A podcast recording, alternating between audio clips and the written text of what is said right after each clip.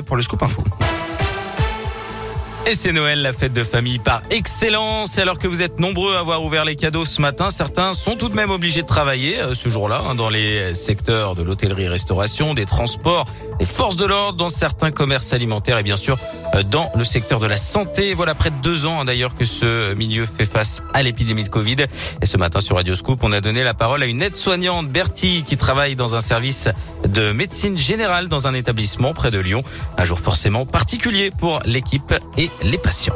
Ce jour-là, on essaye de goûter la chansonnette, on essaye d'être encore plus gai que d'habitude, on, met des chapeaux de Noël, euh, voilà, on essaye de mettre un peu de fantaisie pour essayer d'égayer un petit peu ce jour-là. Souvent, on s'emmène un, un, petit repas de Noël, euh, on apporte à chacune euh, quelque chose et euh, lorsqu'on peut manger, et eh ben on se pose et on fait notre petit repas de Noël entre nous. Voilà, en espérant que ce jour euh, nous le permette, parce qu'en effet, il y a eu des années où c'était très compliqué parce que c'était des grosses journées et qu'on avait à peine le temps de se poser en fait pour pouvoir manger on est une équipe euh, hyper soudée, hyper euh, joviale et c'est vrai qu'on aime bien marquer ces petits moments-là, aussi bien pour nous que pour les patients aussi. Je trouve que c'est sympa. Et Covid oblige, le nombre de visites est restreint, mais Bertie rappelle l'importance pour les familles de pouvoir venir rendre visite. Ce jour-là, un Noël marqué forcément par cette pandémie de Covid-19, 94 000 nouveaux cas détectés hier en France, nouveau record sur une journée. Et avant de se retrouver en famille, les Français se sont fait tester en masse. Plus d'un million et demi de tests réalisés sur la journée de jeudi. Le site CIDEP qui gère la collecte et la transmission des résultats des tests a même été saturé hier pendant une demi-heure. Depuis, tout est rentré dans l'ordre.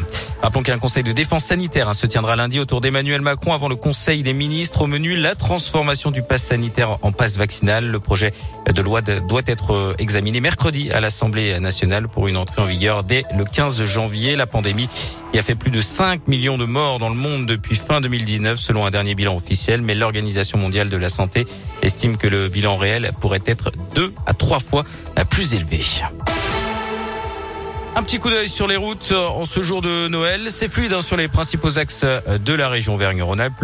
La journée est classée verte dans les deux sens. Ça s'annonce un petit peu plus compliqué demain avec un dimanche classé orange dans le sens des départs et ce sera vert pour les retours, sauf en Ile-de-France. Orange pour le département. Et puis un mot de sport. La plupart des clubs de la région sont au repos hein, ce week-end, mais il y aura du rugby pendant ces fêtes avec ah. le traditionnel. On aime ça, le Boxing Day en top 14. Clermont recevra Brive Demain à 18h, Lyon se déplacera sur la pelouse de La Rochelle lundi soir. Le match a d'ailleurs été décalé à 21h05 après le report de plusieurs rencontres à cause du Covid.